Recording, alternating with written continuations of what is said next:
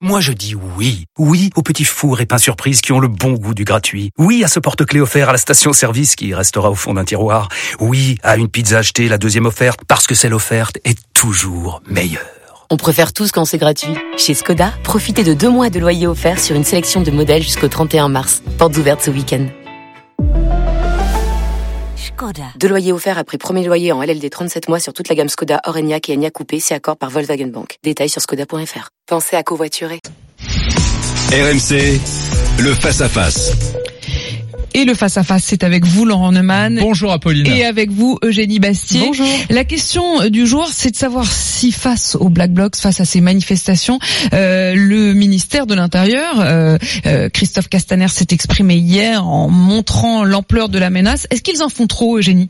Je crois pas. Je crois qu'on est vraiment dans un contexte très tendu. Rappelons, rappelons que l'an dernier déjà 1200 Black Blocs avaient mis Paris à feu et à sang lors du 1er mai. C'était d'ailleurs euh, le, c'est aujourd'hui d'ailleurs le sinistre anniversaire de l'affaire Benalla puisque c'était le moment où ben, Monsieur Benalla avait euh, utilisé illégitimement la force contre un manifestant. Et, et d'ailleurs les Black Blocs s'en souviennent puisqu'il y a, il y a un appel euh, sur les réseaux sociaux qui tourne à faire un Benalla bloc pour rappeler cet anniversaire. Et je crois que aujourd'hui le contexte a encore changé puisqu'il y a cette crise des gilets jaunes et que à ces Black Blocs extrêmement radicalisés se sont ajoutés euh, ce qu'on appelle les ultra jaunes, c'est-à-dire des euh, gilets jaunes radicalisés qui ont adopté les méthodes et le mode opératoire des Black Blocs et se le sont euh, se le sont appropriés.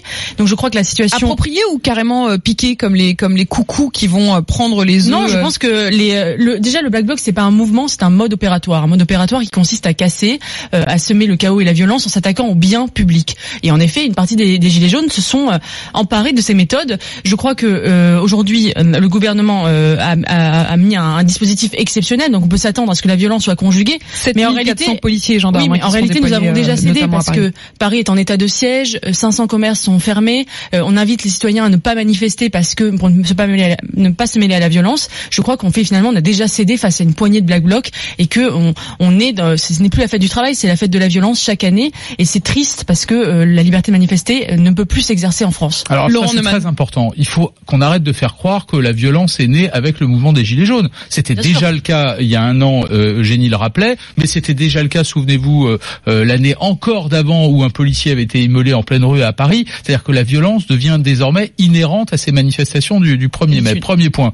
deuxième point, est-ce que le ministère de l'Intérieur dramatise ou pas? Pardonnez-moi. Ce qui, ce qui est dramatique, c'est ce que l'on ce qu'on lit sur les réseaux sociaux. J'ai noté, Comme quoi, par exemple, ah bah, je, 1er mai en jaune et noir, journée d'apocalypse, la, la ville de Paris transformée en capitale de l'émeute, euh, j'ai lu que ça allait être l'acte ultime, etc.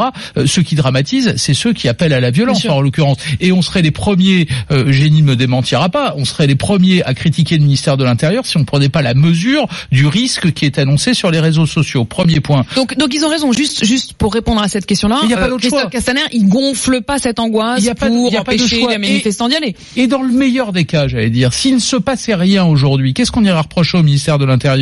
Bah, on dirait au minimum, vaut mieux, il vaut mieux être préparé mm. euh, que de ne pas être préparé. Et on a vu ce que l'impréparation signifiait dans des manifestations précédentes. Eugénie. La dramatisation, elle est aussi du côté des Black Blocs. Quand on lit sur les sites euh, d'extrême gauche euh, qui disent ça va, par exemple, j'ai lu un, témoignage de Black Bloc qui disait ça va, ça va être un carnage. Donc eux aussi sont dans une stratégie d'attention. Ils n'attendent qu'une chose, c'est que c'est que les, les, les policiers fassent une bavure et qu'il y ait un mort et qu'enfin il soit ce soit l'étincelle qui mette le feu aux poudres. Donc eux aussi recherchent et dramatisent énormément ce conflit en espérant un affrontement violent. et, et, l'État fait, je crois qu'on on peut pas vraiment juger le ministère de l'Intérieur qui fait ce qu'il peut avec les moyens qu'il a.